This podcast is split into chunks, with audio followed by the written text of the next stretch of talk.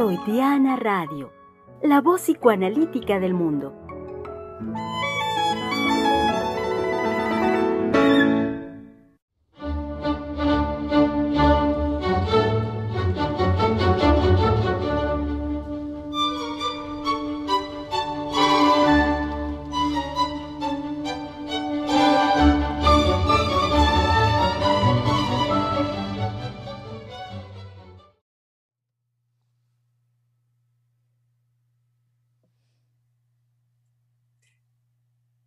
Querido, pero muy querido público de Freudiana Radio, sean bienvenidos el día de hoy. Eh, híjole. Ah, pausa. Ah, no, perdón, me está diciendo Giselle que ahorita viene. Me está avisando, entonces yo ya dije, chin, me callo, hablo, ¿qué hago? bueno, luego tendremos que mejorar el lenguaje de, de signos, yo creo, para que no pasen estos detalles.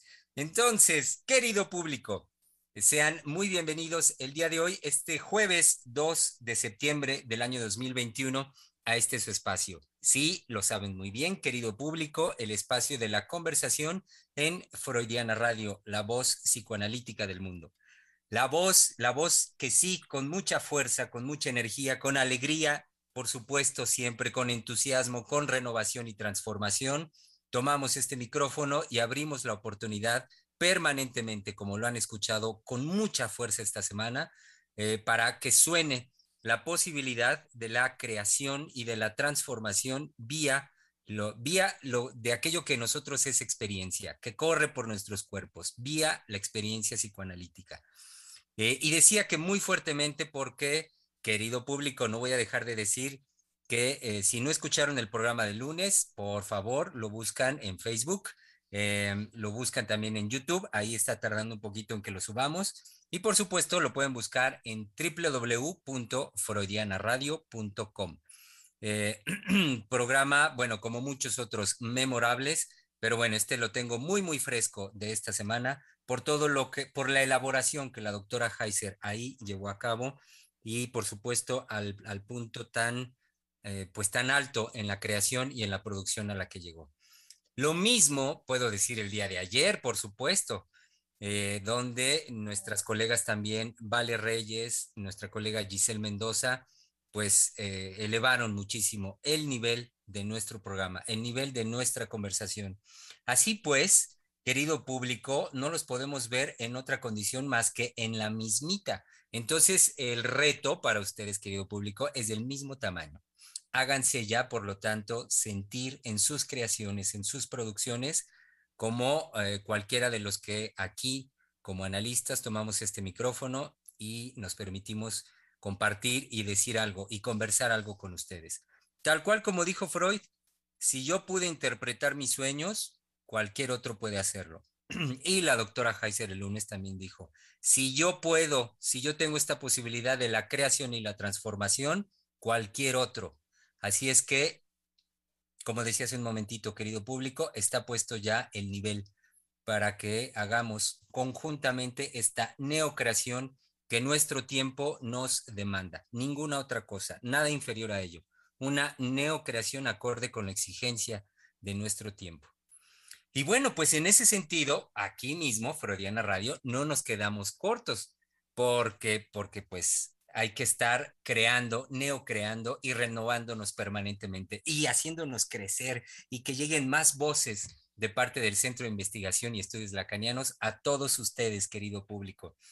Saben bien que el día de hoy jueves es donde nos abocamos a hacer este trabajo de síntesis de lo desarrollado a lo largo, a lo largo de esta semana.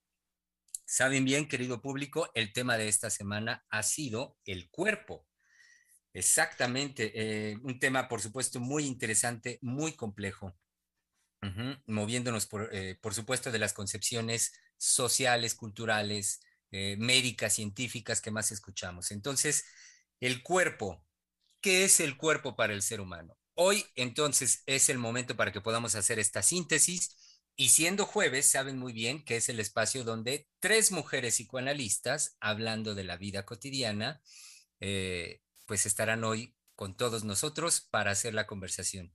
Sí, escucharon bien y lo saben. Dije tres mujeres psicoanalistas. Pero bueno, comienzo la presentación de todas mis colegas y ya ustedes hagan cuentas, querido público. He aquí la voz de las mujeres del Centro de Investigación y Estudios Lacanianos.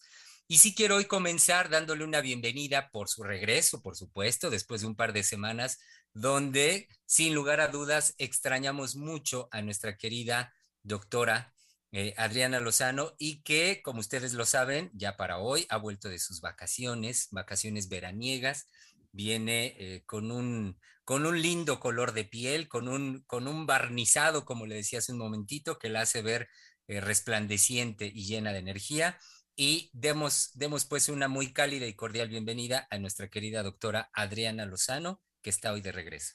Bienvenida. Gracias. Gracias, Tere, qué linda.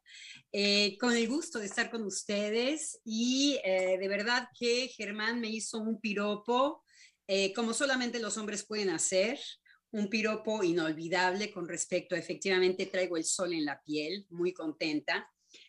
Los extrañé, por supuesto que los extrañé. Especialmente les decía a mis compañeros que extrañé el tema de la impotencia, porque es un gran tema que ustedes trataron de manera magnífica, que siempre nos llevan a, reflexiones aún más allá que es necesario.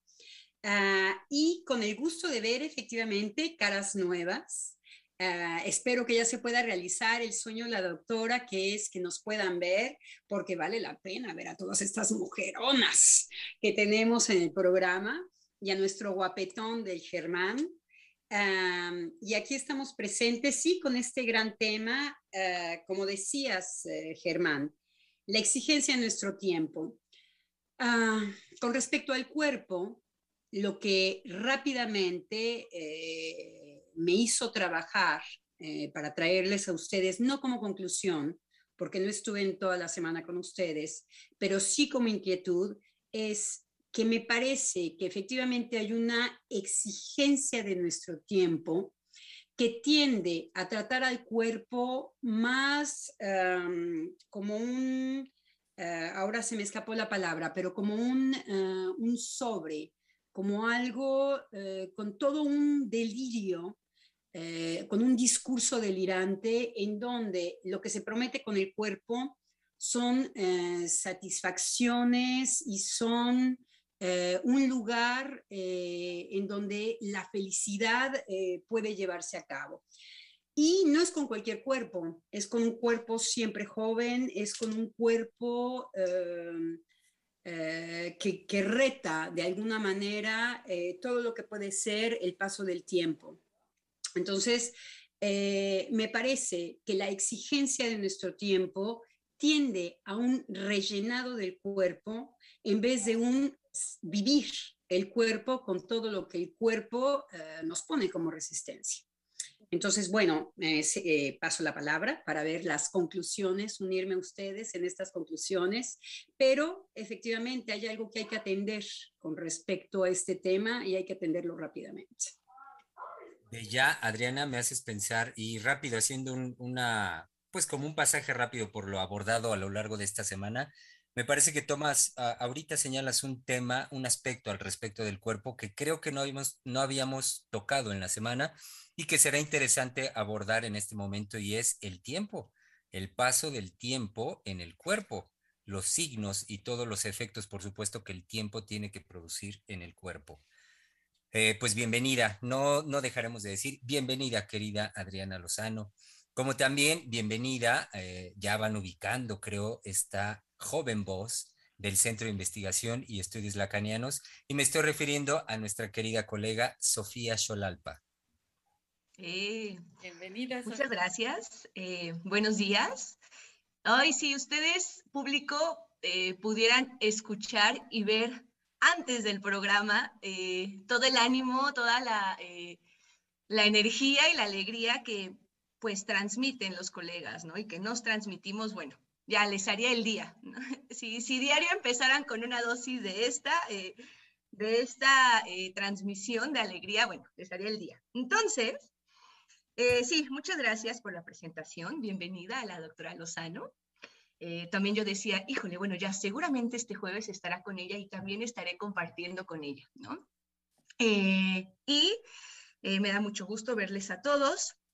Y bueno, em, claro que el cuerpo eh, da para, bueno, tiene mucha tela de donde cortar, tiene mucha, mucha carne de donde cortar. Y eh, pues lo primero que quiero lanzar como, como mi presentación y como introducción es lo que el cuerpo, y uniendo todo lo que se ha dicho en la semana, es lo que el cuerpo nos permite o nos imposibilita realizar en cuanto a la motilidad. Ya hemos hablado que, eh, pues que el cuerpo es un escenario de lo psíquico, ¿no? Y que muchas veces, bueno, nuestra imaginación, las fantasías, bueno, es más, hasta los sueños, nos permiten eh, pasar en, pues no en acto motriz vaya, sino en una imaginación, por lo menos en una fantasía, muchas eh, acciones inimaginables. Pero el cuerpo, bueno, nos enfrentamos a él diciendo, chin, ¿qué es lo que me posibilita o me imposibilita mi cuerpo?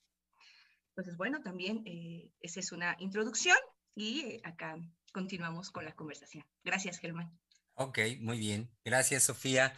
Y seguimos presentando, por supuesto, sabemos tres mujeres psicoanalistas, llevamos dos, paso con la tercera, otra voz joven eh, que han escuchado aquí en Freudiana Radio, creo que una sola ocasión, así es que nos da mucho gusto que esté de vuelta hoy por acá. Eh, otra joven colega del Centro de Investigación y Estudios Lacanianos y por supuesto le damos por tanto una cálida bienvenida a Lourdes Sarmiento. Así es, mm, con mucho gusto de estar aquí, muy feliz. Sé también el compromiso que es estar en estas emisiones de Freudiana Radio. Y em, híjole, pues, ¿con, qué mujeres, ¿no? ¿Con qué analistas? Eh, es un placer también compartir aquí esta emisión con ellas. Y pues justo ayer en la corriente amorosa que surgía en el programa, eh, asocié una frase de una radio escucha que eh, que, no, que me parece dejaba el corazón. Ah, no recuerdo bien cómo era la frase y la doctora dice, sí, aquí lo vamos a transformar en un chocolate. Y pues me recordó en, en, los primeros días, cuando recién entré a mi formación, que era un ambiente justo de esa corriente amorosa y de compartir un chocolate caliente en la formación, lo cual se extraña por esta pandemia, eh, que ahora solo es en línea, pero lo que no deja de estar justo es esa corriente amorosa. Y pues muy feliz de estar acá. Exacto, ya, ya habrá oportunidad, Lourdes, de que retomemos ese chocolatito caliente con un bolillo. De sí, sí, sí. ese chocolatito. Callen canallas, callen canallas. Yo tengo el Pacífico, que no se el Atlántico. Y, pues bueno, también eh, aprovechando esta mm, referencia del chocolate, del alimento, de la comida, eh, lo que yo hoy quiero traerles a cuenta e ir desarrollando es mi experiencia en una clínica de pérdida de peso en la cual estuve hace un par de años, eh, en la cual se manejaba una, dieta cetogénica. Entonces, bueno, ya iré abordando más el tema, pero pues sí hay relación del cuerpo, el alimento, eh, el cómo se introduce al cuerpo y qué significado se le da. Y también con lo persecutorio que es estar registrando el peso, si estás o no en cetosis, eh, si seguiste la dieta, este, si cambió algo de, tu relación con la comida, que eso es algo también muy conductual en la psicología, ¿no? De, ay, bueno, cambia tu relación con la comida, este, y bueno, ya lo iré desarrollando más, pero sí, muchas gracias por la presentación, Germán. Muy interesante. Bienvenida, bienvenida Lourdes. Ya nos platicará de la cetosis. Eh, bienvenida también, seguimos, querido público, no crean que solo tres mujeres psicoanalistas, no, no, no, no, no, sigamos dándole una muy cálida bienvenida a quien ustedes conocen ya muy bien, este, recientemente regresada también del extranjero, le dimos una bienvenida, ya está como más en casa, más asentada, eh, pero eso no quita, por supuesto, que con mucho gusto la recibamos el día de hoy a nuestra querida colega Teresa Negrete. ¿Qué tal? ¿Qué tal? Mucho gusto. Y sí, mm, esta semana los programas yo creo que nos atravesan a todos, ¿no? A todos porque en efecto mm, no podemos decirnos ser humanos sin poder manifestarnos a partir de nuestro cuerpo. ¿no? Nuestra existencia jugada en el cuerpo. Y, eh, y al escucharlas y escucharlos esta semana, em, en el trabajo que se fue desarrollando en cada programa, yo decía, eh, me siento tan contenta, ilusionada y comprometida de formar parte de Ciel, ¿no? Este, porque de algún modo en, en, este proceso que hemos venido construyendo, cada uno en lo singular y también en esa resonancia colectiva, pues vamos viendo los tonos que van tomando los programas, las reflexiones que vamos haciendo, pero también este trabajo analítico hacia nosotros mismos y también proyectado en, en, Ciel, en los que nos escuchan, en los radioescuchas y en nuestro proceso de formación como psicoanalistas. Entonces, sí, fue este, esta semana fue así como decir, sí, este, qué, hermoso, como brillo, como eh, decía la doctora el día de ayer, ese brillo que, habita en nosotros y que tiene que ver con esto de lo bello, de lo bello que se construye en esta, en esta corriente amorosa. Y bueno, pues qué decir de este cuerpo que, y de estos cuerpos, ¿sí? de este entre cuerpos, eh, porque sí, en efecto, en el cuerpo se plasman, se insertan, toman forma, ¿no? Eh, esas modulaciones del, del deseo y que lo que hemos visto en la semana es tan fuerte porque nos revela el cuerpo esa, esos vaivenes entre la vida y la muerte. Y me parece que es por ahí, es por donde uno va tomándole esa singularidad, esos pequeños elementos que en la vida cotidiana los sujetos sostenemos a partir de las manifestaciones de nuestros síntomas en el cuerpo. ¿no? y pues desde ahí se activa esa, esa ida y vuelta de la vida y la muerte. Muy bien, Tere, muy bien, bienvenida, bienvenida con esto que usted cita, con estos vaivenes. Este, la palabra de por sí ya me parece muy linda y creo que es muy precisa a trabajar, ese vaivén. Em, aunque no la veo, intuyo que está junto con la doctora Heiser y entonces la voy a presentar. O, o usted dígame, doctora, iba a presentar a Giselle Mendoza. no tuvo que salir. Ah, ok. Este tuvo una emergencia, pero sabemos que contamos con ella en cuanto se desocupe y pueda integrarse. Sin embargo, la responsabilidad de nuestra colega es dejarnos muy bien instaurados para que se pueda realizar el programa. Bueno, sepan, querido público, ya que la, la mencioné, que fue la, presentación, que estará en unos minutos más en la conversación nuestra querida colega Giselle Mendoza. Y para ahora sí dar rienda suelta a la conversación de hoy, eh, concluyo. El eh, postre para el final. Eh, exacto, no, hombre. Diría más bien en, términos de, comida, Adri, el plato fuerte. es decir, y, hago la presentación para terminar con la presentación de hoy, muy especial, como se habrán dado cuenta, querido público, en el espacio de jueves de tres mujeres psicoanalistas, son varias mujeres analistas del Centro de Investigación y Estudios Lacanianos, quienes, em, digamos, a, la batuta de nuestra querida directora y, y, este, y fundadora del Centro de Investigación y Estudios Lacanianos, armamos, arman el día de hoy aquí en la conversación. Entonces, dejo pues la palabra a nuestra querida directora, la doctora Silvia Heiser. Pues aquí estoy. Hay que repetir esa frase porque nos permite, digamos, tomar conciencia de si estamos o no en lo que decimos que vivimos. Hay tantos seres humanos en este momento en el mundo Piensen en los talibanes que están bajo una situación de incertidumbre, de sufrimiento, y que no es por el coronavirus, sino es precisamente una incertidumbre que se crea a partir de un cambio de gobierno, de un cambio de poder, y que el pueblo está, digamos, a merced de cómo se organice ese poder. si va a ser en favor de una felicidad para el pueblo o va a hacer lo que hace en desbandada salir a muchos talibanes que temen precisamente la severidad y la forma particular del ejercicio del poder, como se ejerce, digamos, cuando se le aplica al pueblo restricciones que no permiten que respiren libremente.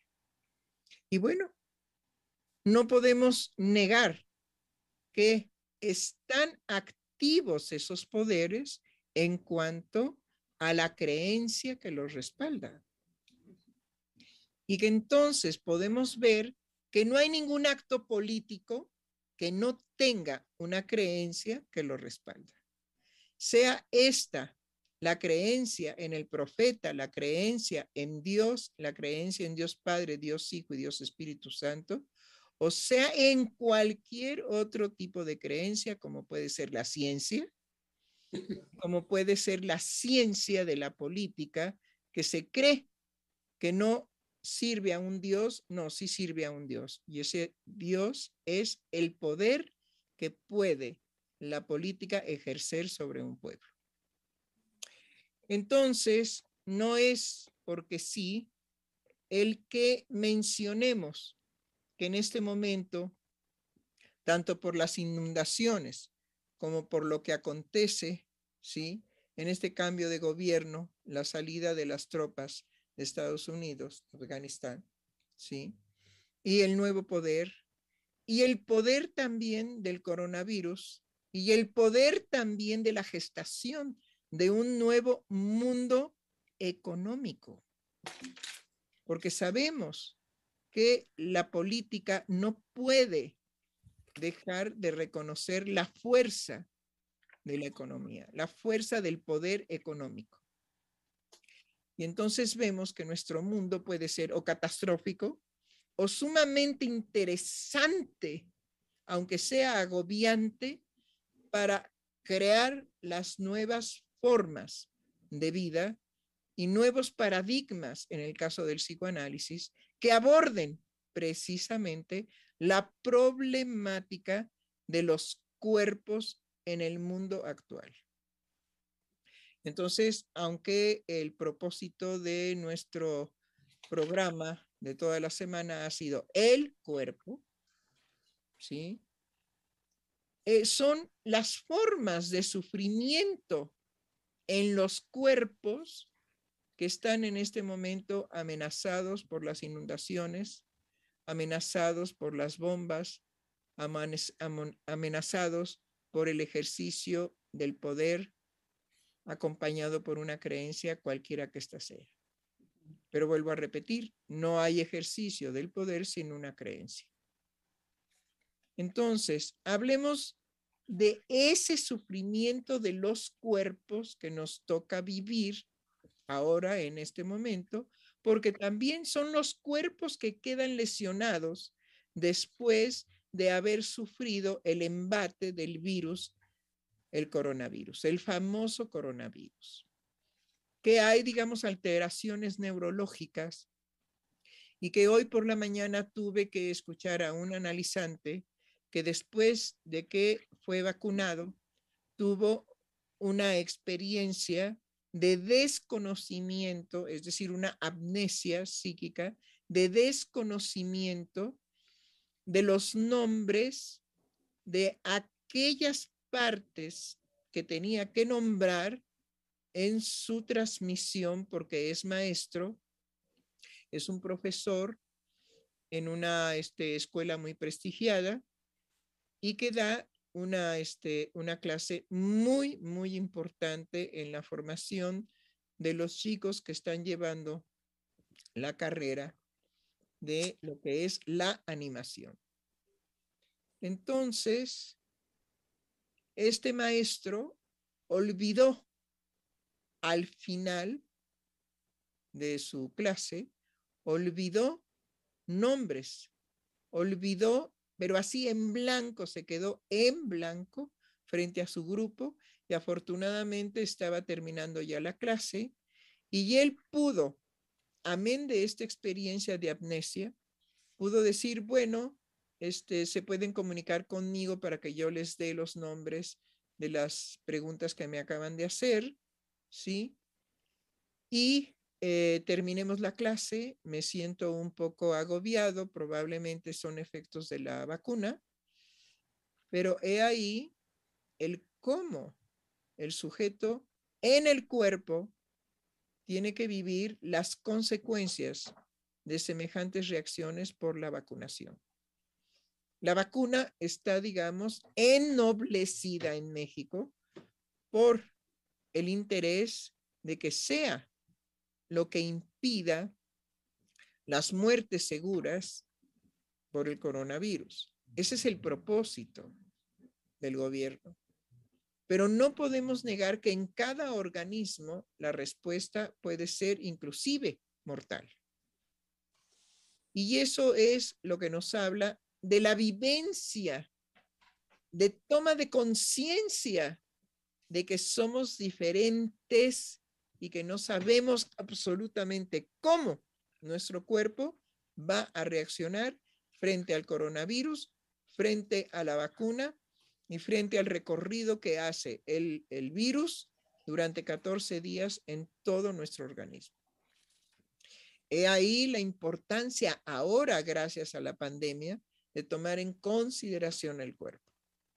He ahí todas las manifestaciones que se darán, tanto orgánicas como psíquicas. Y entonces, digamos que en el psicoanálisis hay un cuerpo erógeno, del cual habla nuestro querido doctor Sigmund Freud. Y hay un cuerpo hablante también desde la división que encuentra Freud cuando se da cuenta que la histérica de su época podía tener una parálisis en una parte del cuerpo que no estaría respaldada por los nervios, por las neuronas orgánicas. Y aunque se manifestaba la parálisis en el cuerpo, la parálisis no era orgánica, era psíquica. Y es de esta manera, por medio de la histeria que presenta estas características en el cuerpo, que el doctor Sigmund Freud vuelve a unir alma y cuerpo que había separado Descartes. ¿Por qué? Porque la división era evidente. La parálisis no era orgánica, era psíquica. Y desde ese momento se inaugura hasta nuestros días que el cuerpo está al servicio de presentar la conflictiva, el sufrimiento, la felicidad, la satisfacción erótica, etcétera, en el cuerpo y que no tiene necesariamente una combinación con lo orgánico. Puede, mm. puede no tenerla. Entonces, hablemos del cuerpo dividido por la, el aspecto psíquico y el aspecto orgánico. Ahora bien, Freud no se quedó ahí. Dijo que la unión del cuerpo orgánico con el cuerpo psíquico es la pulsión. Y entonces es lo que él puso, ese concepto maravilloso de la pulsión que puso en la barrera, en el espacio, ¿sí? Entre neurona y neurona, y en este caso, porque bueno, él era neurólogo y podía fundamentar muchas cosas en el conocimiento del sistema nervioso. Pero aquí era lo psíquico y lo, y lo orgánico está unido por la pulsión. Y he aquí que desde entonces el psicoanálisis presenta para la filosofía y para los otros discursos del yo, presenta un yo escindido. No un yo total, no un yo lógico, no un yo racional, sino un yo dividido. Y dividido precisamente porque el cuerpo servirá y el yo servirá para las manifestaciones de la experiencia psíquica. Eh, yo estoy totalmente de acuerdo con esta eh, introducción que usted hace, eh, doctora Heiser. Eh, me parece que va en la dirección, eh, si bien no me voy a ocupar por el momento eh, de lo que tiene que ver con la pulsión, definitivamente hay una preocupación de mi parte y que está tocado por esto que usted dice, y es cómo si finalmente no se considera la dimensión psíquica del ser humano, estamos entrando en discursos delirantes en donde lo que se yergue con la ciencia son avances tecnológicos que ponen al servicio de, estos delirios, ahora voy a ir poquito a poquito desarrollando lo que estoy diciendo, en tocar un cuerpo un poco como una envoltura. Lo que me preocupa de estos discursos es que finalmente hay dos factores que entran con furia a, a, atirar a los pueblos y a las, y las gentes que vivimos en, en, los pueblos, que es todo lo que tiene que ver con la felicidad y la garantía. Y que definitivamente todo lo que tiene que ver con la felicidad y la garantía toca al cuerpo, porque al tratarlo como un envoltorio se supone que un cuerpo con ciertas características garantizan tanto la satisfacción sexual como una felicidad en la comunidad. ¿Por qué delirante? Delirante porque esto está hecho. Estos discursos vienen de lo psíquico.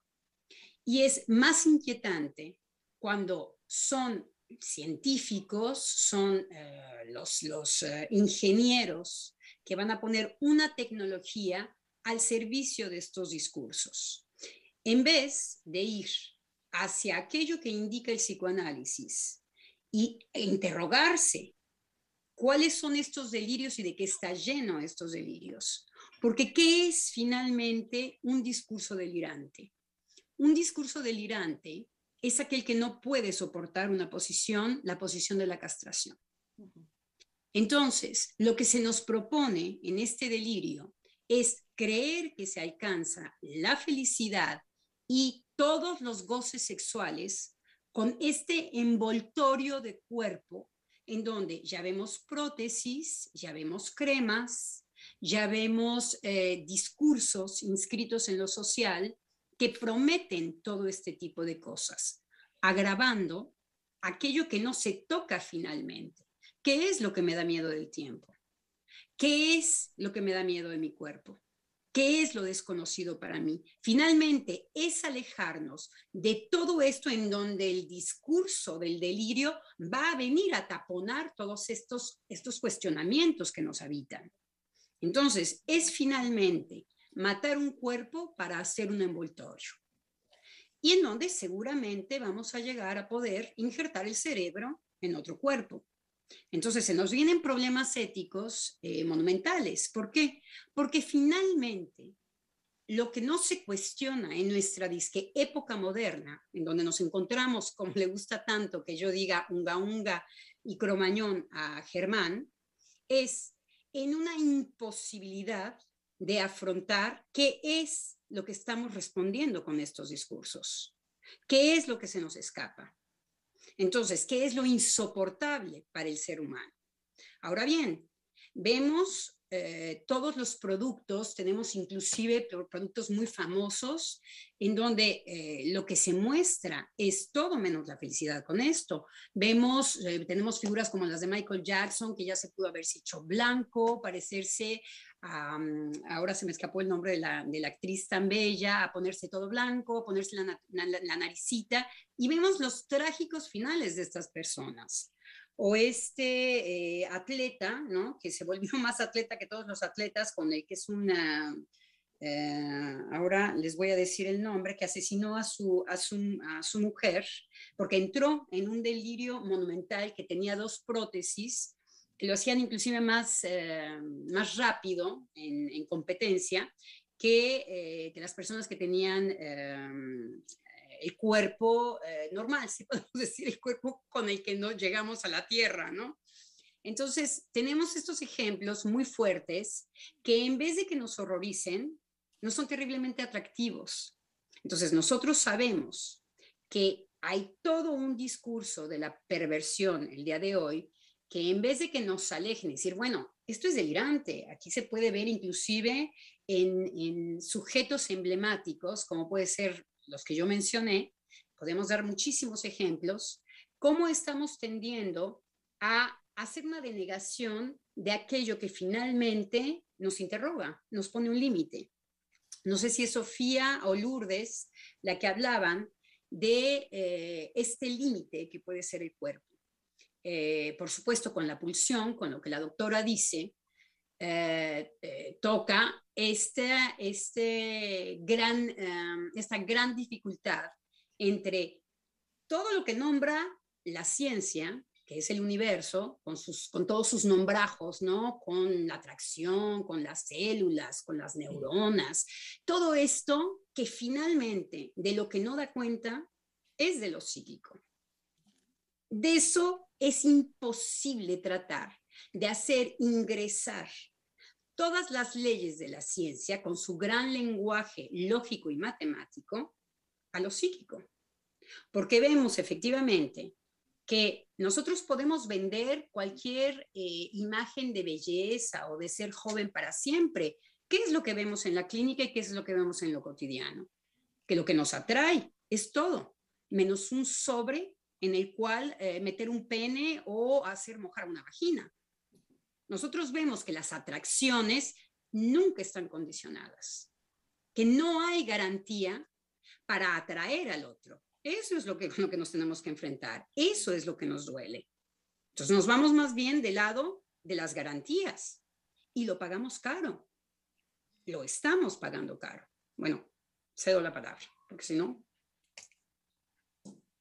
Sí, bueno, eh, es que siguiendo esta idea del discurso delirante, hay eh, justamente eh, hay un entrelazamiento en actual en que uno es dueño de su propio cuerpo, que uno puede, eh, y es, delirante porque es, bueno, yo puedo, tanto es, ya, habíamos, ya hemos hablado, abordado del paradigma del derecho con el yo puedo hacer lo que se me dé la gana con mi cuerpo, y también esta, eh, incluir este dueño de mi propio cuerpo también en, un, en una... Eh, en estas teorías feministas, ¿no? que bueno, que también lo van desmenuzando, y que también lo ven como una propiedad, propiedad del cuerpo, como una lógica mercantil, dejando de nuevo de lado lo psíquico, Y este discurso alucinatorio de que yo puedo y puedo lograr lo que sea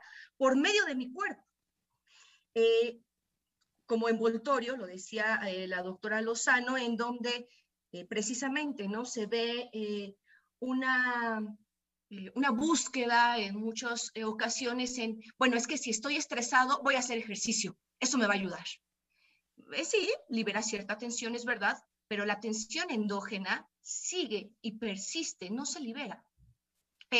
híjole, estoy aumentando en edad, estoy más viejita, no, pues me voy a poner exquisita del cuerpo para bla, bla, bla, ¿no? Para poder desencadenar y viene todo el imaginario.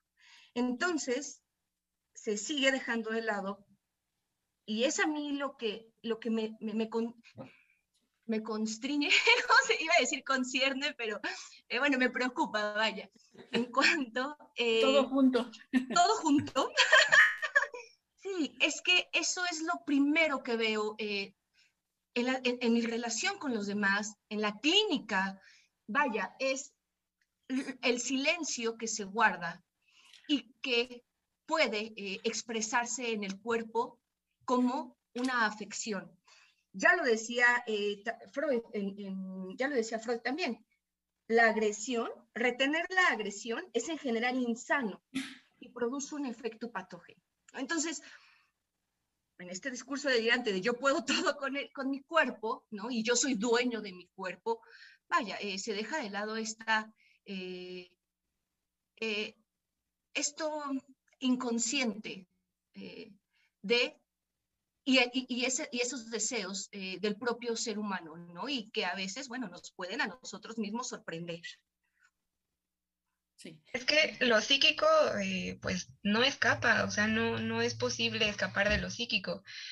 Em, siguiendo el tema que yo traía de estas clínicas, este, bien se puede llegar a un, quizá una meta ideal de, ay, bueno, eh, ya logré esto en mi cuerpo, ya logré cambiar mi relación con la comida, con el ejercicio, incluso se vuelven hasta coach motivacionales, ¿no? Este, pero lo psíquico no escapa. Quizá esa persona que eh, logró su meta en la clínica, eh, en un solo día le puede pasar que se le perdieron las llaves, que se le quemó la comida, este, que ya se le cayó tal cosa.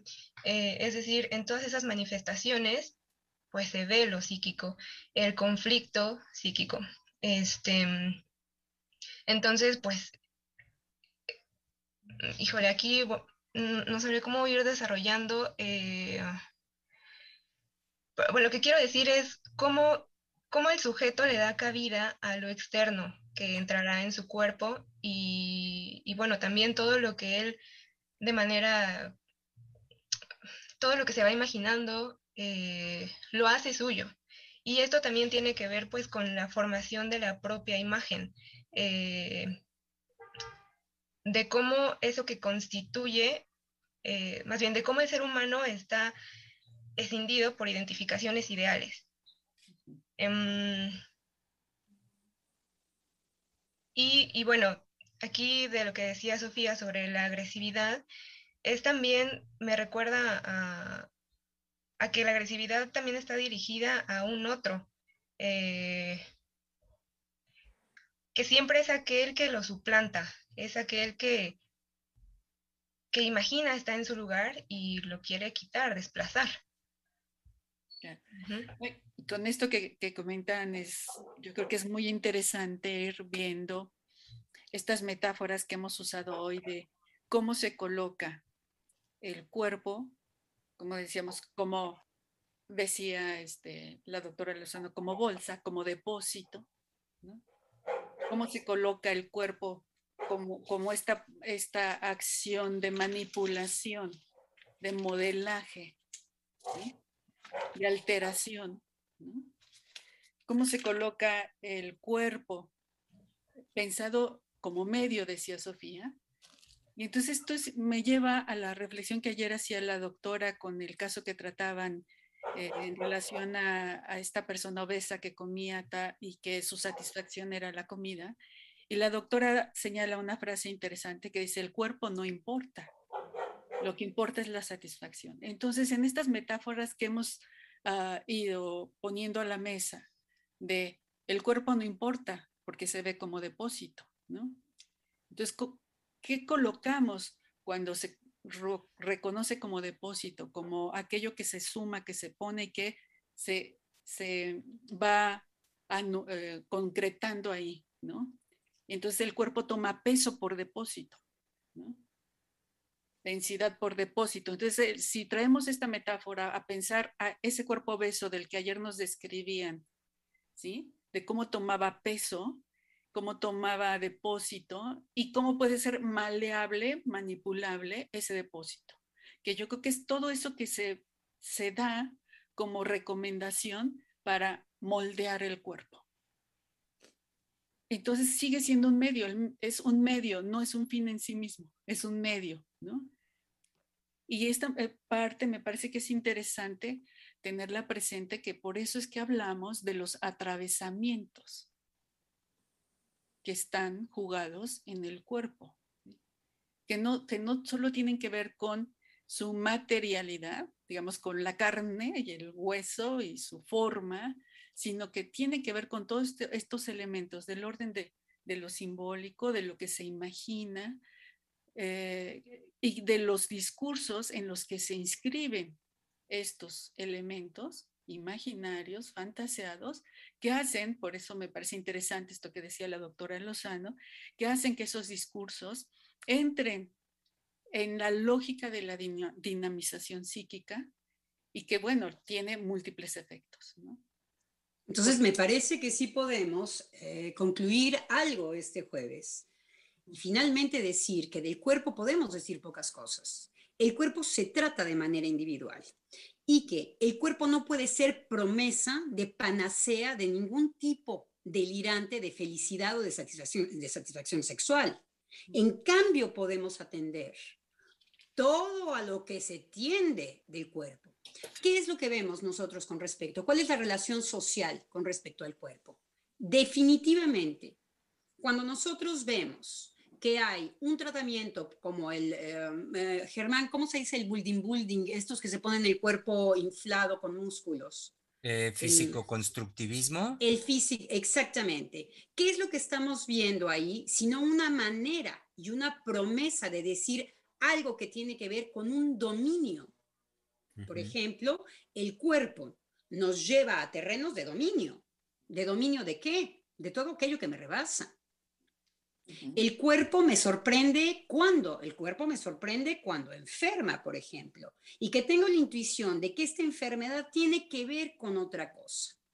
El cuerpo me sorprende cuando efectivamente yo veo algo en un cuerpo que no es el mío que me atrae.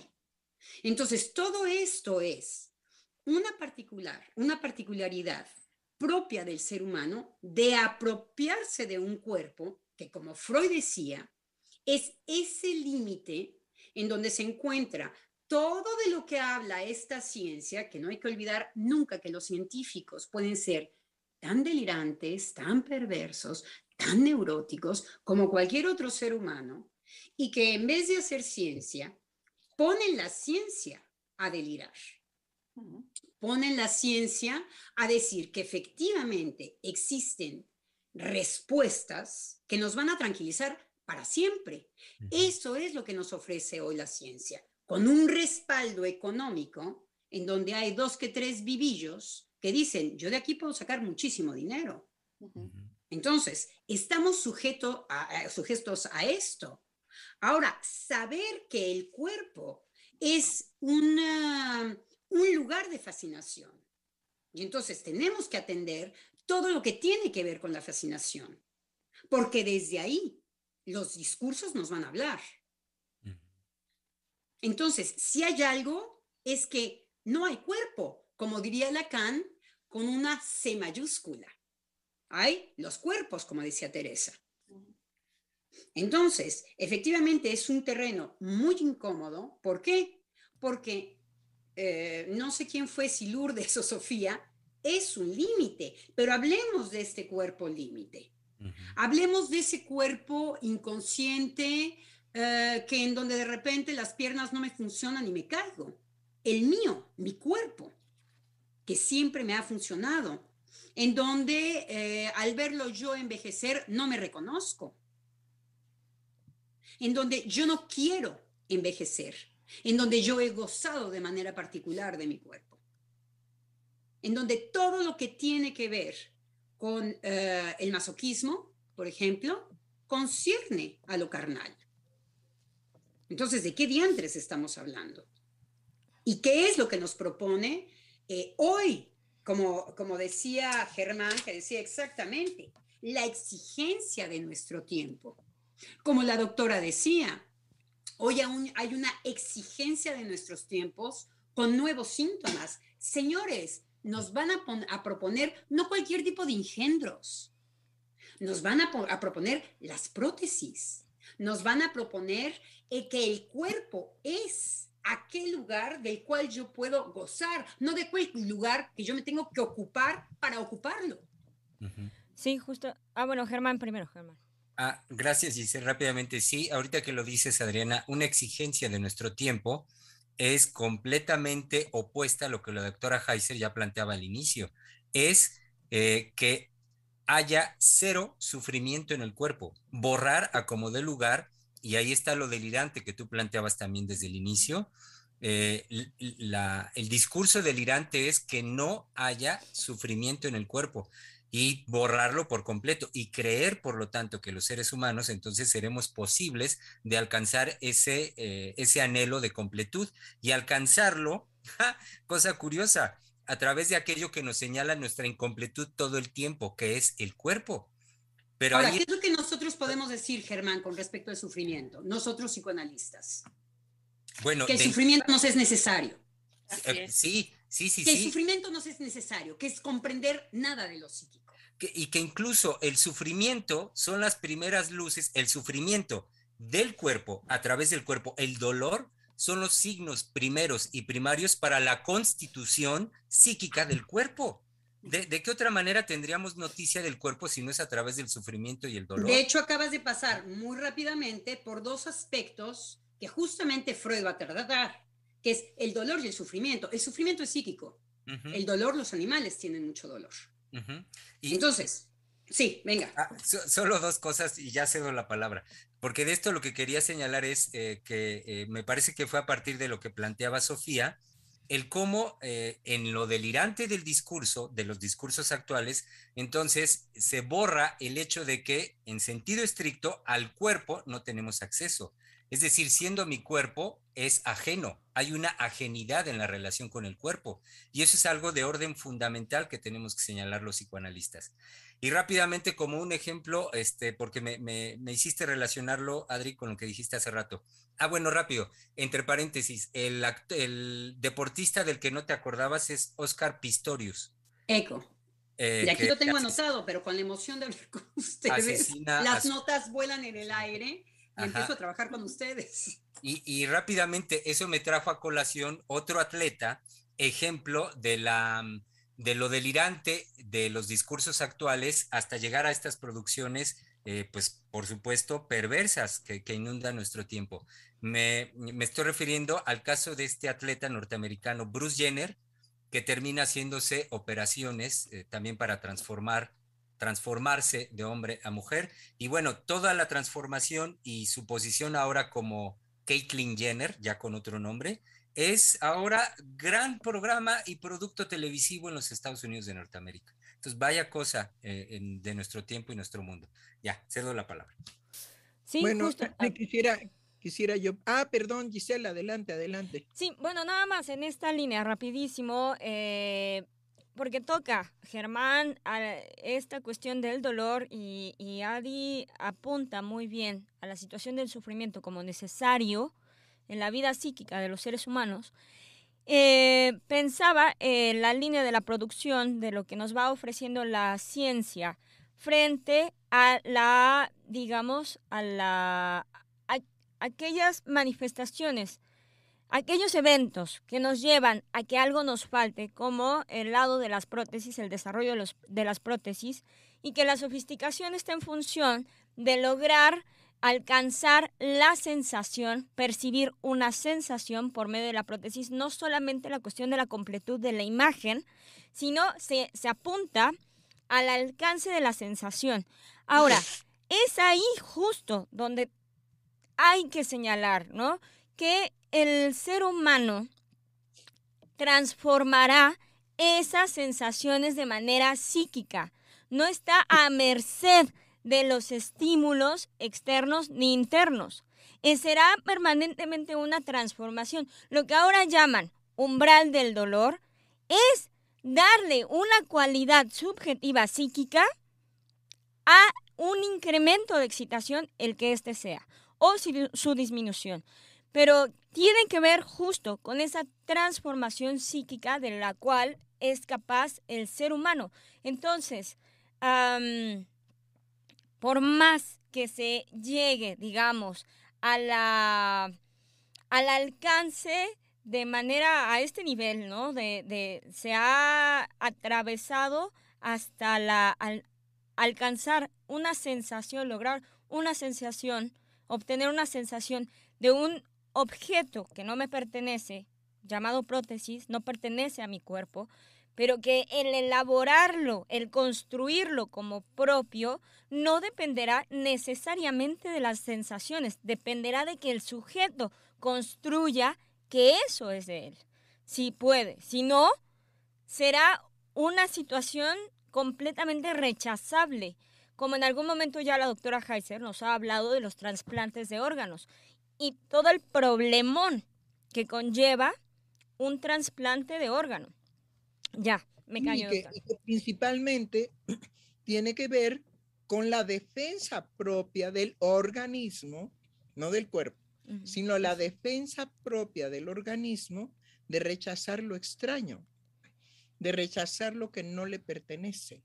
Ahí hay una inteligencia que no se toma en consideración.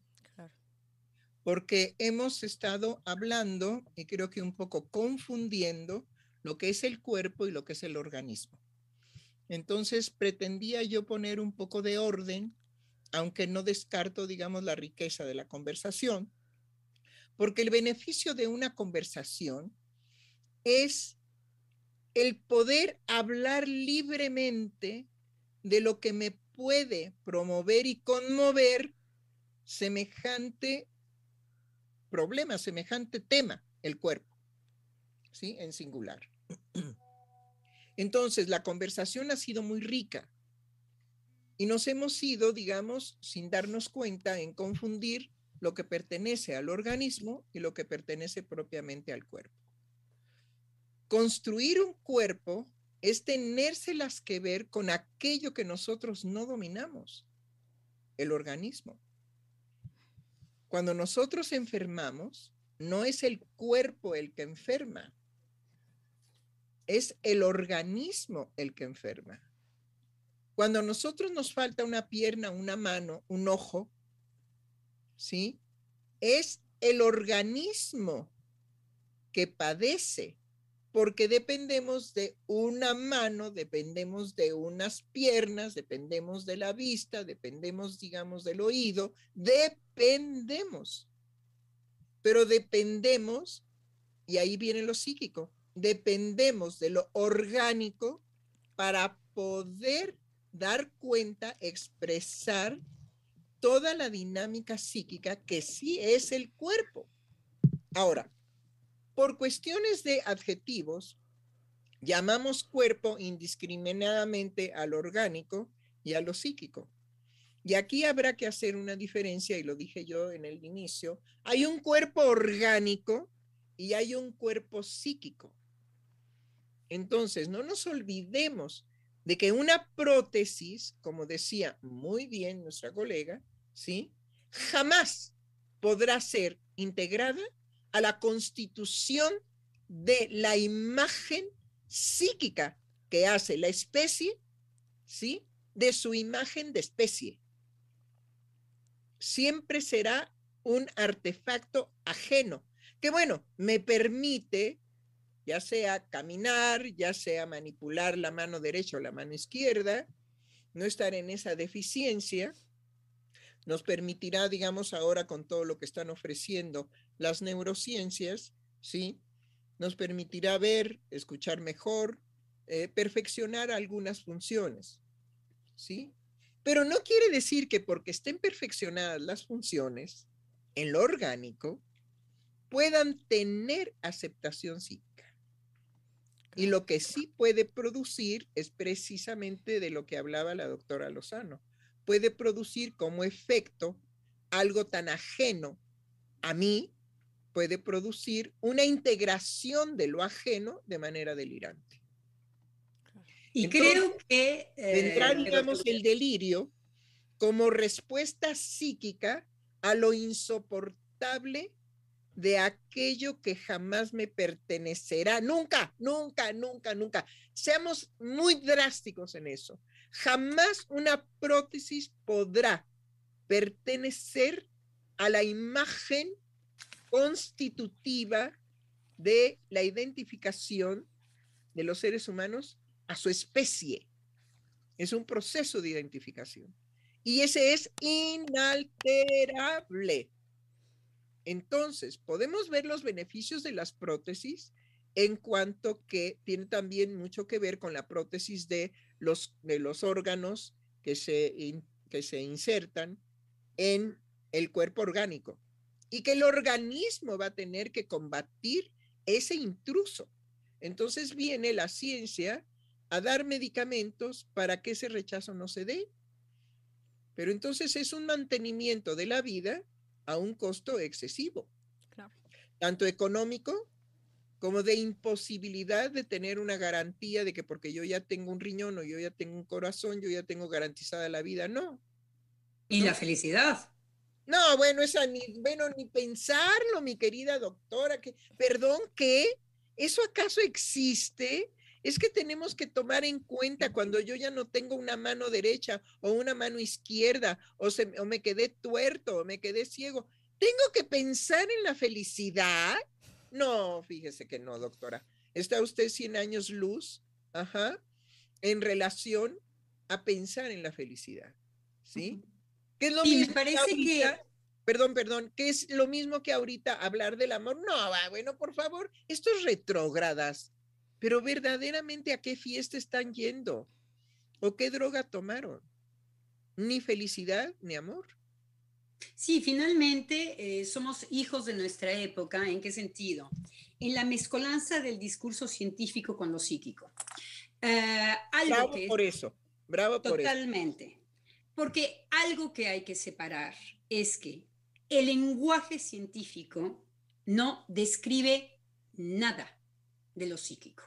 Absolutamente nada de lo psíquico.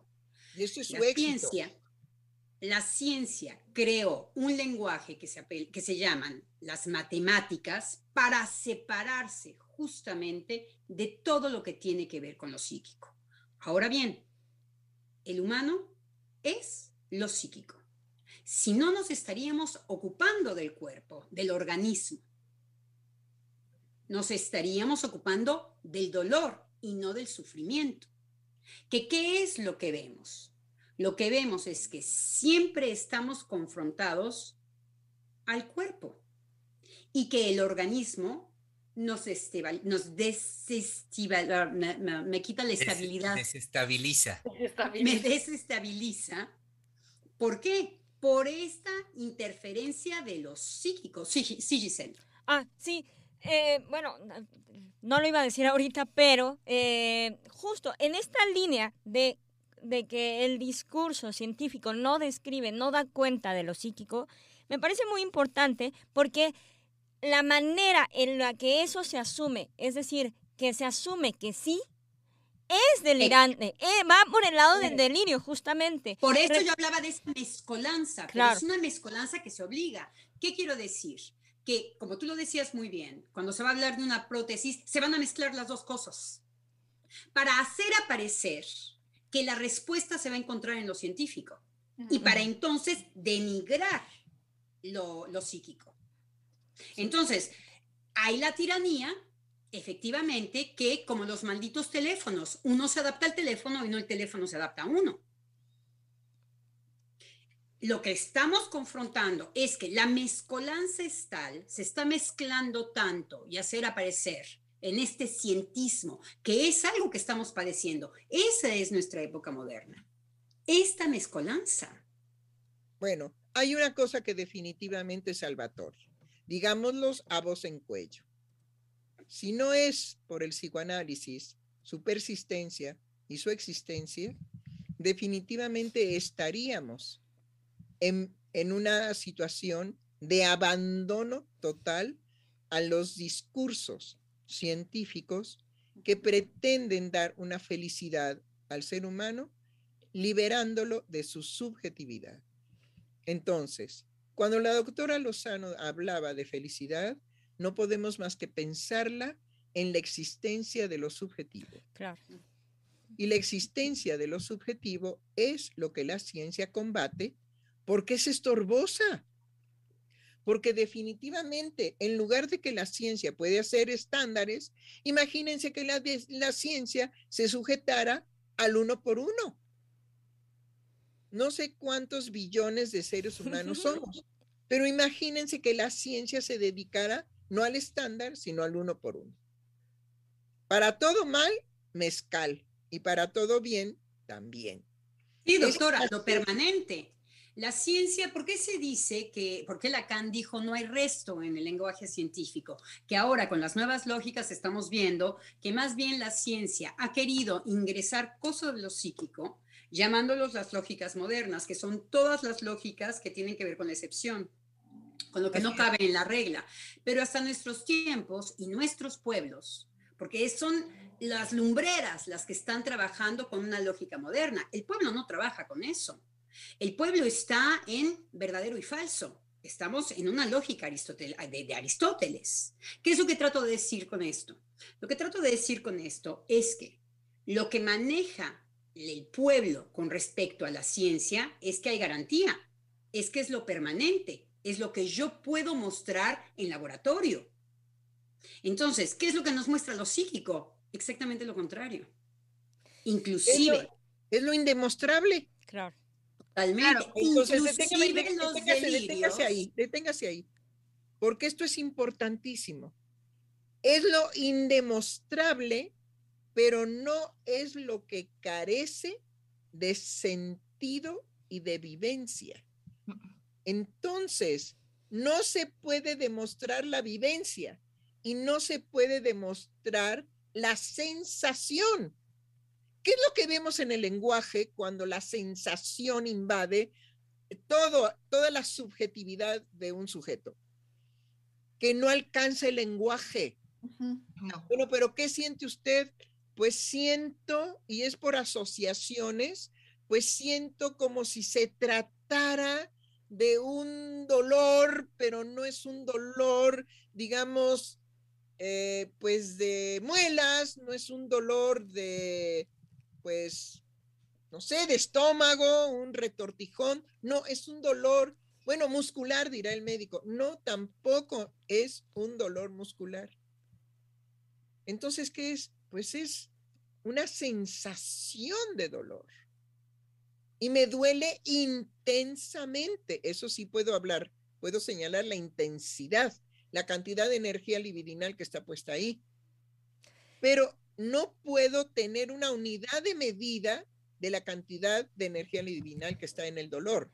Claro, y justo no poder manifestar cuán invadidos estamos de la situación anímica en la que nos encontramos, porque muchas veces todo esto que llaman déficit de atención es nada más que eso, estamos invadidos de nuestro estado emocional, que si yo me fijo eh, más en que un texto científico, por más científico que sea, estoy percatándome nada más de una frase que dice divorciarse una palabra. Y ahí me quedo, me voy, me voy, porque tiene que ver conmigo, porque tiene que ver conmigo y porque estoy invadido de toda una situación que está a mi alrededor, que está en mí, que, que incluso, o sea, bueno, ahorita la doctora Heiser nos, nos daba muy bien cuenta de lo que no puedo dar cuenta, pero incluso de aquello que no me pasa por la atención, por la conciencia de cuán invadido estoy de mi situación emocional. claro, y hay que decir que, eh, todo el discurso... participar, Sofía? Ah, sí. aunque no lo eh, crean, somos varias. Somos un sí, este, sí, es que eh, recordé que en un taller que yo estaba dando, eh, trabajo, eh, tengo, este, tengo eh, una participación trabajando en una universidad y entonces, este, pues a veces doy talleres, ¿no? A docentes, alumnos, padres de familia y demás. Y ahorita recordé que en un taller que di, no me acuerdo de qué tema, yo hablaba, claro que siempre trato de dejarles una huella de la vivencia, de lo psíquico, ¿no? Eh, ya esos talleres de psicología que te proponen en las universidades, bueno, los, les hago una bolita de papel y los aviento, ¿no? Yo doy eh, lo que yo pueda eh, transmitirles del psicoanálisis, ¿no? Esa es libertad de cátedra. Sí.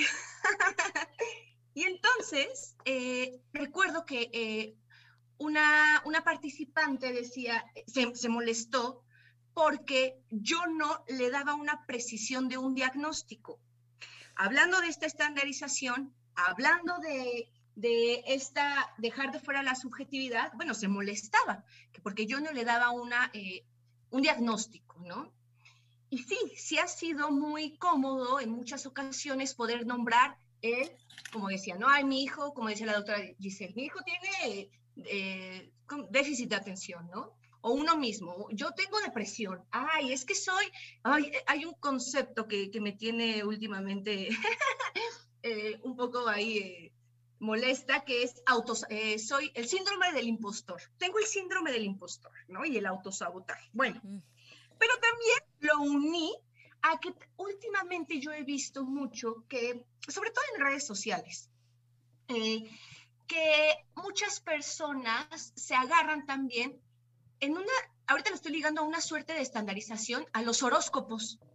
Como decir, ah, bueno, yo soy Libra, y entonces como soy Libra, este, voy a inventar, porque no sé cómo son los Libra, eh, pues soy este, volátil y soy alegre y luego no me gusta trabajar, etcétera, ¿no? Entonces también hay una, una mezcolanza de que algunos quieren eh, supuestamente de un discurso cientificista, pero que bueno, que se van a agarrar de otra cosa que también sería, por ejemplo, los horóscopos, ahorita lo recordé, ¿no? Y es exacto, tan difícil, eh, a veces tan imposible decir lo que nos acontece psíquicamente, que primero está en un no sé, o en un tartamudeo, o en un, como decía la doctora Heiser, me duele, no me duele, eh, vaya, eh, psíquicamente, no afectivamente. Eh, o, o a veces hasta, bueno, pues nada más se le ve la cara que trae una cara que, híjole, ¿no? Decimos, ¿yo era este que trae? O al contrario, ¿no? Ay, este, híjole, está bien contentote, ¿no? Contentote. Pero sí, e, es, es verdad recordé todo esto eh, escuchándolas y elaborando y quise traer los horóscopos, ¿no? También, y en una estandarización también, ¿no? Que, hay múltiples en el mercado, vaya, de dónde agarrarse. Claro, voy, a, voy a hacer una aclaración. Voy a defender la magia. Voy a ah, defender a los horóscopos, porque os olvidáis que la ciencia que estuvo, digamos, rigiendo la vida de los seres humanos durante muchos siglos fue la magia.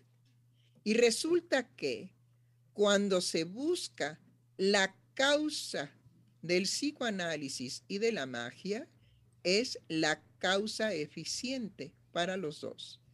Entonces, no podemos prescindir de la magia, porque si no usted hace una división arbitraria en cuanto lo que es la ciencia, que se tiene que creer en ella impositivamente, y los horóscopos son lo mismo, es ciencia en la cual se tiene que creer, pero no impositivamente. Hay más libertad subjetiva en los horóscopos, en el tarot, en leer la mano, que en la ciencia actual. Por lo menos los horóscopos, las cartomancianas, en fin, todo esto que hay, ajá, los rituales, las velas, bueno, híjole, es que la magia es enorme, es gigantesca. Y México tiene una magia verdaderamente de primer mundo. ¿Sí?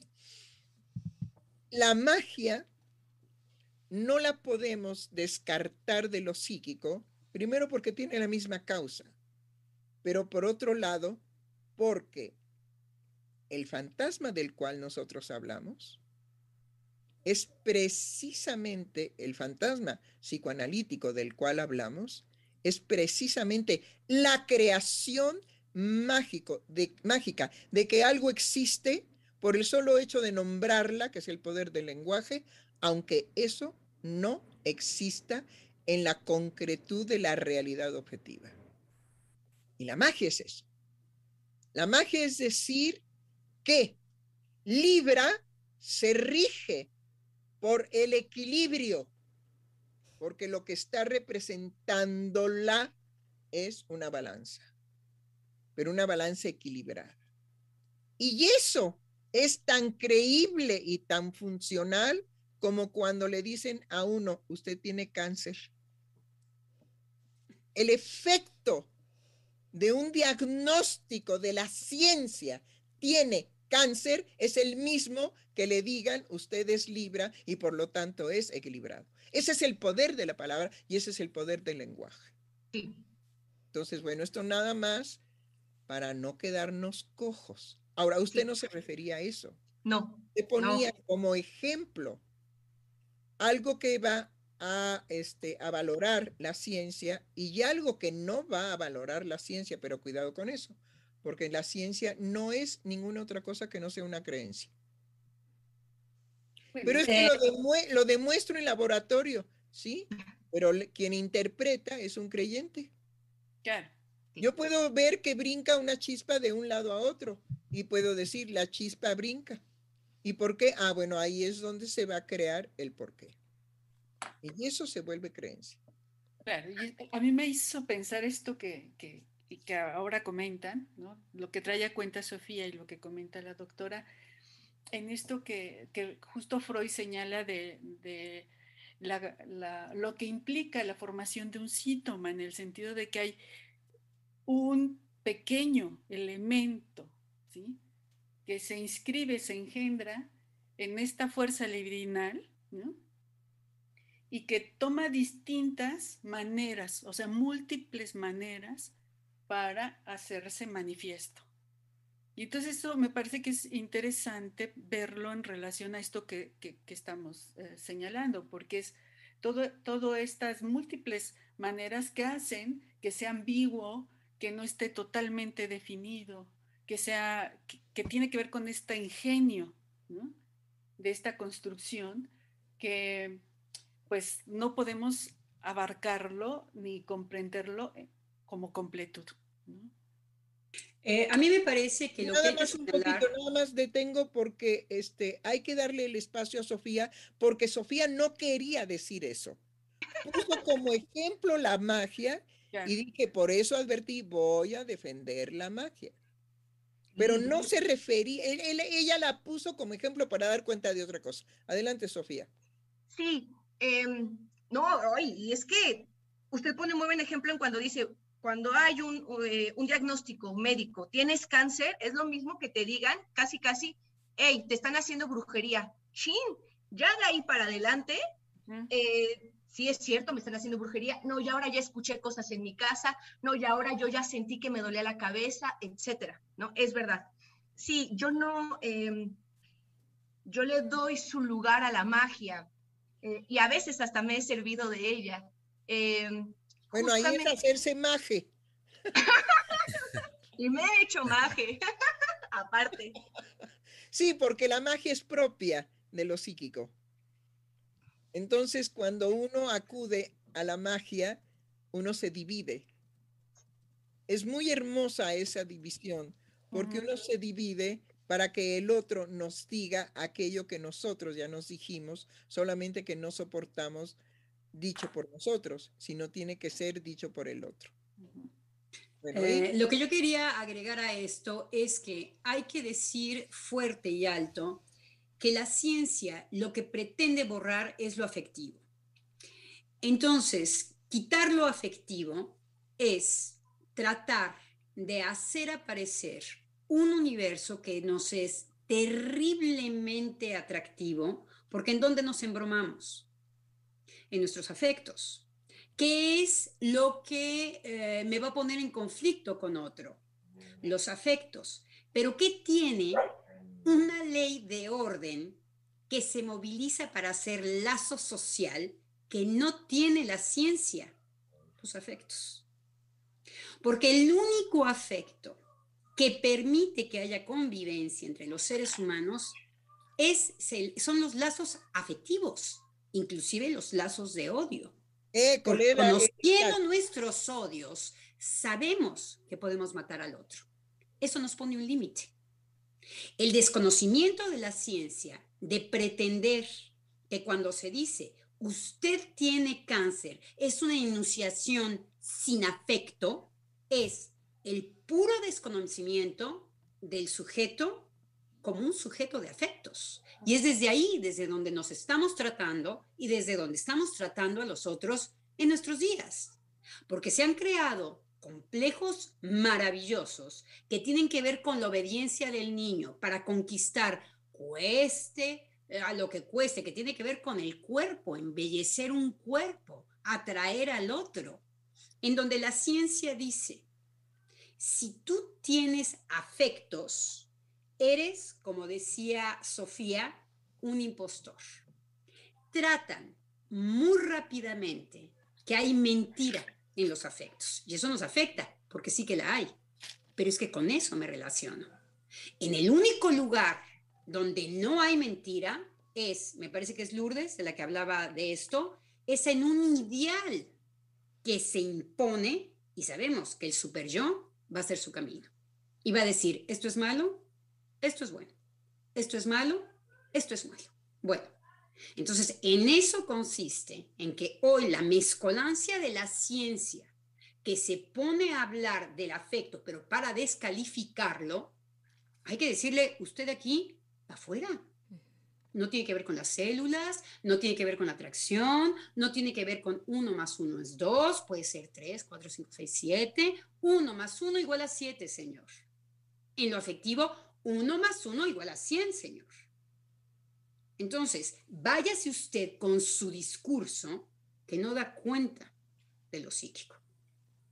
Ok, entonces hablemos de el encanto que tiene el discurso de la ciencia como un seguro para calmar la ansiedad psíquica normal.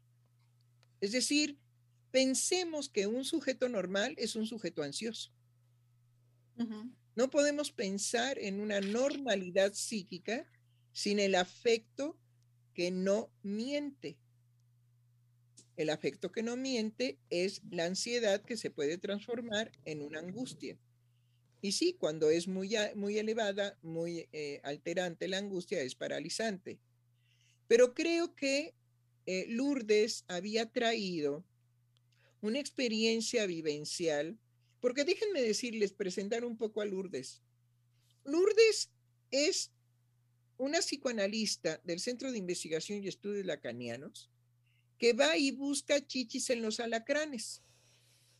Entonces es muy interesante porque su interés la ha llevado, por ejemplo, a esta clínica de obesidad. Y la ha llevado también a esta otra clínica, ya ahorita no me acuerdo cuál es, pero otra clínica en donde se trata de rescatar a los que no quieren ser rescatados.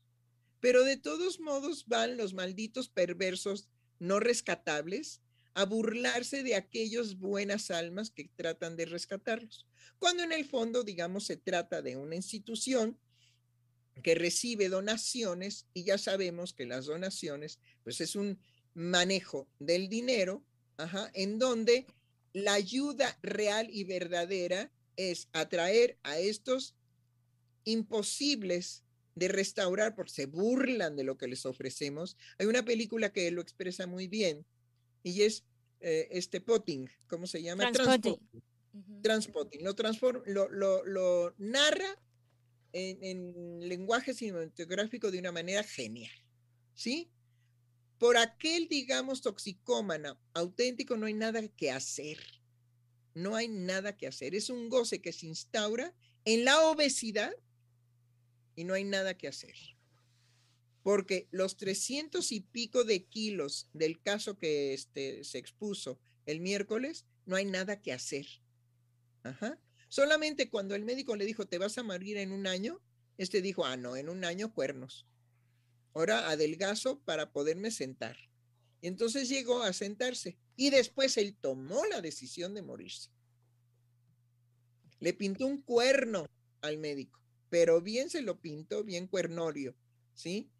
Y las clínicas, digamos, de adelgazamiento, pues son muy generosas económicamente porque ya saben que todo tratamiento de obesidad va a fallar, porque el placer, digamos, de poder hacer una ingesta, aunque sea por un segundo, depositar en las papilas de la, de la primera parte de la lengua esa experiencia placentera, ¿quién se las va a quitar? Ni Dios Padre. Bueno, ok. Entonces, creo que e, esa clínica la que ayuda a los imposibles de ayudar. Y hay otra que ella me recordó, ahorita no me acuerdo una tercera, pero creo que ha estado en tres situaciones muy enriquecedoras, ajá, ¿sí? Porque algo busca, yo ya le puse nombre, anda buscando que los alacranes tengan chichis, que sean mamíferos. Bueno, no son mamíferos. Entonces, sí, pero también estuve en una clínica de adicciones, eh, de ah, eso es. Exactamente. Sí, pero justo... La clínica de las adicciones. Sí, adelante, Lu. Justo todo este recorrido que he hecho en lo que no es, no es, no es y donde no tiene cabida el psicoanálisis, pues me ha llevado a una eh, rica investigación y atravesar eh, lo que, pues justo lo que no es, los semblantes, eh, de, ir acercándome poco a poco a lo real, a lo crudo de la psique humana. Exacto, eso es lo que es plausible en usted. Por eso el entusiasmo de ir a buscar chichis a los alacranes es verdaderamente una postura de un analista y lo voy a, lo voy a decir, como fue en un tiempo Freud. Ese chiflereto fue capaz de ir a buscar chichis a los alacranes, nada más que él sí los encontró. Y usted lo que ha encontrado precisamente es lo que acaba de verbalizar. Lo imposible de introducir a un decir que propone el psicoanálisis. Sí, Germán. Eh, doctora, una, dos cuestiones, una poco grata y, y, una sí muy grata. La poco grata, doctora, colegas, anunciar que estamos llegando, bueno, ya nos pasamos un poquito del tiempo de nuestra, de nuestra sesión, estaríamos por tanto llegando al término de la misma. Y la otra cuestión muy grata es, de, si me permite, dar lectura a los mensajes que hemos recibido de nuestro público Radio Escucha. ¿Cómo no? Por supuesto, es muy grata. Analicet Martínez nos dijo buenos días y saludos, lo mismo que Mel Gokin nos mandó saludos. Y también Mel Gokin nos dijo, qué buen tema. Justo ayer vi un cartel pegado que decía, ya ni pedo, luego lo somatizo. y, me hizo clic con lo que acá se ha platicado. Eh, también nos eh, escribió. quisiera yo hacer un comentario al respecto del cartel, ¿sí? Es decir, vean cómo en el lenguaje está el espíritu de degradación del sujeto. Totalmente. Ya ni pedo. Es decir, ¿por qué los seres humanos se tratan a sí mismos de esa manera? Si sabemos que el ya ni pedo está bien aplicado cuando uno se enoja y quiere degradar a otro, pero no a uno. No a uno. Cuando yo me trato a mí mismo con esas expresiones, ¿qué estoy diciendo? que yo verdaderamente soy una mierda. Pero no solamente eso, sino que lo inserto en las redes, ¿sí? Y entonces denigro a todos aquellos que también lo lean. Es decir, es muy delicada la fuerza del lenguaje, sumamente fina, porque es como aquello siniestro que se nos presenta y que no queremos vivir y que sin embargo la circunstancia nos obliga a vivirlo. El ya ni pedo habrá definitivamente que descartarlo, porque produce un impacto tan deteriorante, tan desagradable, que me llevó, digamos, a tratarlo.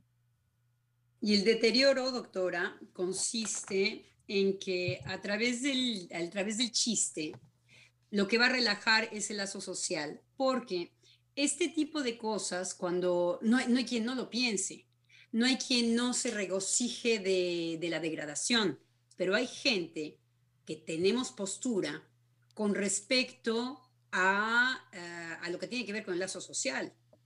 No es lo mismo eh, eh, pasar un buen momento con el sentido del humor que con algo que denigre el lazo social. Eso nos separa. Eso a lo que nos invita es a esta invitación perversa de no te hagas. Es exactamente lo mismo sin majadería.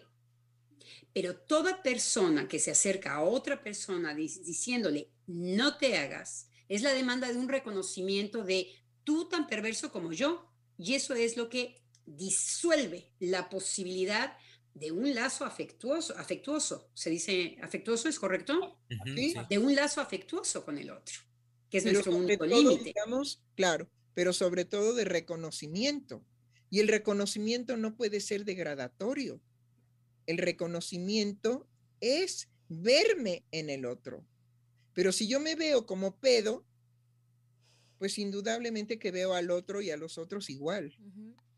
De hecho, nos permite hacer una distinción entre el dicho que dice, lo bailado nada me lo quita, con respecto al pedo. Ah, no es para nada ah, lo mismo ingresar una conducta que puede ser transgresora y problemática, como lo dice el dicho, que inmediatamente acudir a lo que degrada, que es eh, esta invitación a lo perverso de pedo tú como pedo yo por verdad que te reíste, eh, que disuelve la posibilidad de un límite. El límite tiene que ver con el respeto y sin respeto no hay lazo social. Ya podemos decir misa. Sin ese límite que no me permite venirte a decir qué pedo porque puedo agredir, entonces disuelvo la posibilidad de lazo social. Claro, yo lo que quiero subrayar es que no nos tratemos a nosotros como desecho. No nos tratemos a nosotros mismos en un lenguaje, ¿sí? Que pertenece muy bien a otro tipo de situaciones de la vivencia subjetiva, pero no al valor que yo me doy como persona. Yo jamás me consideraría, digamos, un desecho. No, y además le podemos dar otra dimensión eh, que nos permite muy bien el, psicoanálisis, y es saber que el que se trata como desecho también está apuntalando a una agresión bastante particular. Es ahí en donde los enredijos de lo que decía Sofía hoy, el impostor, inmediatamente nos viene a detener, porque efectivamente lo que tiene que ver con la rivalidad y con hacer pedazos al otro, tiene que ver con ocultarlo. Entonces, nos podemos identificar al impostor. El chiste es qué es lo que yo hago con eso. Voy y pongo una pancarta en donde digo, ¿qué pedo? O voy una pancarta y digo, bueno, yo tengo un conflicto con esta tentación de lo bailado, nada me lo quita. No se enuncia lo mismo. Y sabemos que uno vehicula una violencia particular y una satisfacción de violencia particular, que quedan al descubierto también. Bueno, ser el impostor es ya una situación de me miento a mí mismo. Y eso golpea muy bien en qué feliz soy de degradarme. Entonces, cuando se use el término de impostor para designar a un ser humano, hay que contestar a la mexicana. Impostora, impostor, el otro, no yo. Yo no. Es decir, es tan fácil poner un límite para evitar la degradación que simplemente lo que tiene que hacer la masa es no identificarse con lo que se le propone. Es así de sencillo. Es yo no juego. A mí cuando en, en la universidad algunos maestros mórbidos decían, ah, bueno, les traigo yo un juego para qué. Yo decía, yo no juego, ¿eh? ¿Cómo? No, yo no. Bueno, pues entonces sale de mi clase. Me salgo, maestro. Pero yo no juego. Sí, lo engañoso. Sí, dígalo. Lo engañoso con la relación del otro em, Ay, bueno, perdón, se me atravesó otra idea porque es justo con esto de la ciencia, de por qué esto funciona, por qué el discurso de la ciencia funciona. En parte, pues por lo, seductor de esta propuesta de completud, de, bueno, yo te doy la respuesta.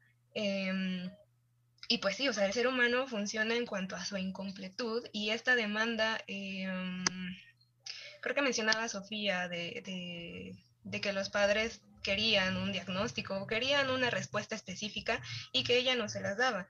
Entonces, eh, pues claro, es de, viene de una formación de, analista, de que pues rompe esas expectativas y eh, regresa al sujeto en, ese vacío, en esa castración.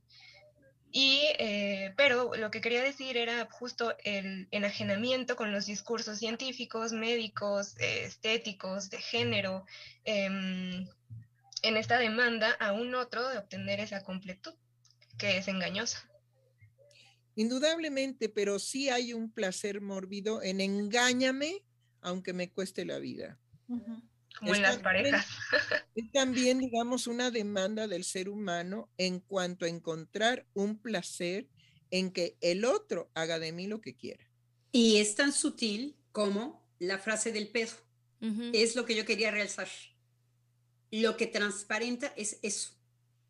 Sí, claro, porque aparte entra en una sociedad en donde eso corre. Eso ya, ya no es algo que va a venir a ser impuesto por el que elabora este tipo de publicidad, sino va a sacar algo que ya está corriendo socialmente como decir Godín. Entonces, los seres eh, que trabajan en, los oficinistas, cuando asumen que son godines, que es otro el que los puede nombrar godines, pues bueno, eh, Freud me recuerda mucho algo que abuelo de pluma, eh, Freud dice en algún momento al respecto de la pusilanimidad del ser humano en cuanto a ceder en las palabras y me resalta mucho por lo que dice la doctora Heiser al respecto de la identificación y que ella misma subrayó como, em, creo que sí era la doctora Heiser, de que no había posibilidad, digamos, de una, una apuesta por el lazo social sin el rescate de la subjetividad. A lo que voy es que em, eh, digamos, el psicoanálisis vendría a ser una distancia en el sujeto a estas propuestas, no con garantía, no este, desde una situación garantizada, pero es justo el único que puede alcanzar aquello particular de ese sujeto que se desliga, digamos, que rompe con sus identificaciones. Y entonces estas propuestas vienen a resonar en un sujeto que sostiene su subjetividad como no, eso, eso no soy, eso no me representa, yo no juego. Es decir, es levantar en uno, eh, digamos, aquello que nos, nos fracture con respecto a esas identificaciones. Bueno, pero volvemos con el placer. Hay un placer para el ser humano de que el otro lo identifique, porque hay un ahorro de energía libidinal en que yo no me ocupo de mí mismo. Hay otro que se ocupa de mí. En este sentido, puede ser pues cualquiera que me lleve de la mano.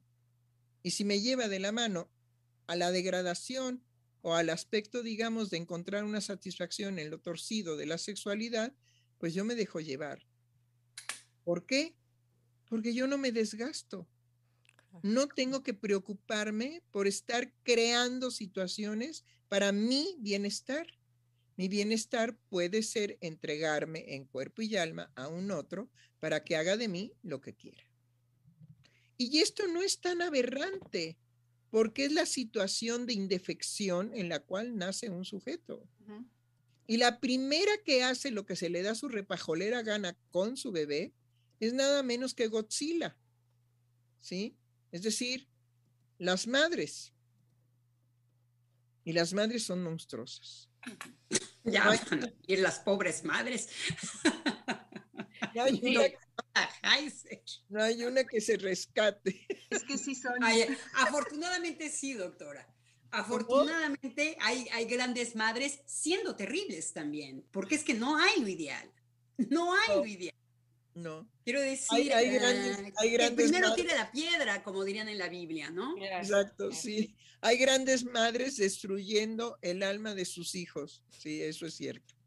Claro, y curiosamente, bueno, me hacían pensar, ayer tuvimos una situación grupal en donde cuando eh, se hace visible eh, esta exigencia de sostenerse cada quien en lo que eh, la situación que se esté viviendo le representa, le significa o le incomoda, ese, ese estar incómodo estar en ese lugar de indefección, ¿sí? Sí. Inmediatamente es buscar evitar eso y entonces, no importa, con lo que digo fulanito, nos, todos nos sujetamos a eso. ¿sí? Entonces, esta parte de evitar esa sensación es lo que lleva a escribirte un discurso que aunque sé que no estoy de acuerdo, sé que tiene afectación para mí, asumo que ese tiene que ser para quitarme esa sensación.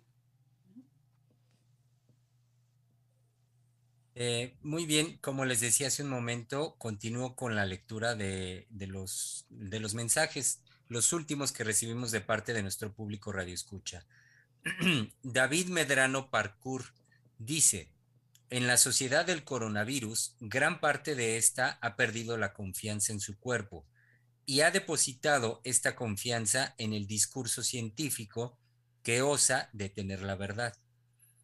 Eh, el mismo David Medrano dice, eh, Byung-Chul dice en La agonía del Eros, citando a Hegel, que la buena vida es considerando la posibilidad de muerte, pero ahora pareciera que se quiere eludir esa posibilidad se vive en una mera vida. Eh, Martínez nos dijo, nos quieren llevar al transhumanismo a través de la eugenesia y lo interesante de esto sería, ¿qué será de nuestra psique? Víctor Hugo Arenas nos dice, buenas tardes, saludos a todos. Tengo un par de preguntas. ¿Alguien del staff ha leído o estudiado la denominada por el autor Caracterología y Bioenergética de Alexander Lowen? ¿Y si, tiene relación o validez con otras corrientes? Muchas gracias y saludos.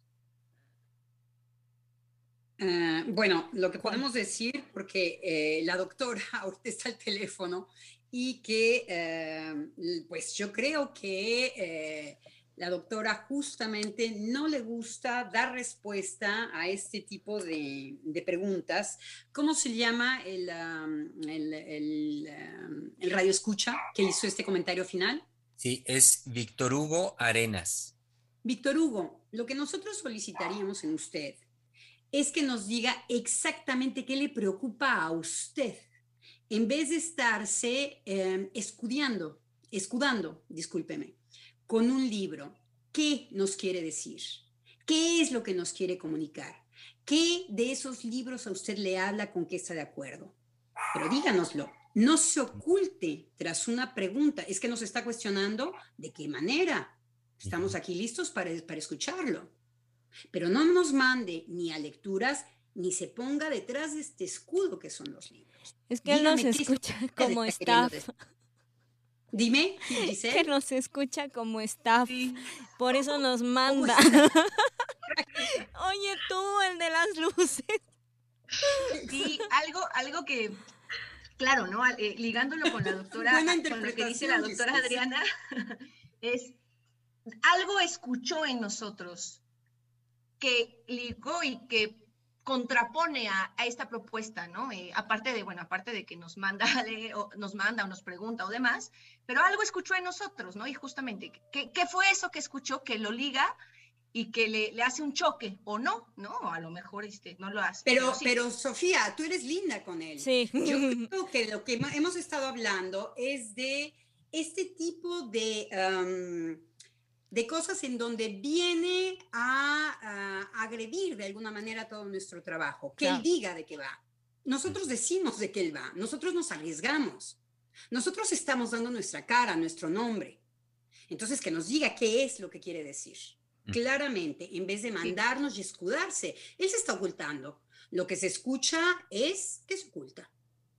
Y entonces, bueno, no lo entendemos, no sabemos ni de, ni de, qué va, ¿no? Que nos diga exactamente qué es lo que quiere decir. Claro. También nos escribió Nidia Mora y dice, hace rato vi un anuncio que decía algo así como, ¿tienes un nudo en la panza por emoción y nervios? Toma buscapina y te alivia el dolor. Y casi me voy de espaldas. Eh, luego Alma Flowers nos dijo, qué belleza, doctora Heiser. La magia del verbo, la magia del verbo se hizo carne Qué fascinación, un abrazote fuerte. Quique Mendoza nos dice, buen tema y faltó más tiempo. Saludos y sigan así. Uy, sí. Qué lindo. Nuestra, nuestra colega del Centro de Investigación, eh, también Yvette Peval, nos dice, buenas tardes a todos. Qué emoción escucharlos. Bienvenida de nuevo la doctora Adriana. Muchas gracias por tan excelentes programas, por el compromiso continuo, el trabajo maravilloso y el profundo amor con el que transmiten la importancia del psicoanálisis para la vida cotidiana. Anuncian la posibilidad de lograr lo más sublime en la vida. Son una bocanada de aire fresco. Larga vida a Ciel. Gracias. Ay, qué lindo, qué cariños. Y bueno, fue ese el último mensaje que recibimos eh, de parte de nuestro público Radio Escucha el día de hoy.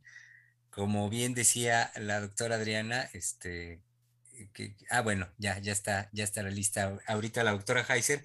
Pues sí, para despedir, eh, venía diciendo que habiendo dado lectura a los mensajes que recibimos el día de hoy, eh, decirles, querido público, que concluimos la emisión de hoy, la semana también eh, de trabajo. Ya ayer la doctora Heiser nos, nos ponía en autos, anticipaba para la semana entrante trabajar el alcoholismo y lo que dijo hace rato, este, pues a mí también me parece lo que sería un excelente tema a abordar en alguna semana. Doctora Heiser, como usted dijo, el encanto del discurso científico, del discurso médico. Sería muy, muy interesante. Entonces, eh, pues bueno, querido público, em, está por supuesto ya eh, más que establecida la cita ya tradicional para que nos reunamos de vuelta eh, el mediodía del próximo lunes en este su espacio Forodiana Radio, la voz psicoanalítica del mundo.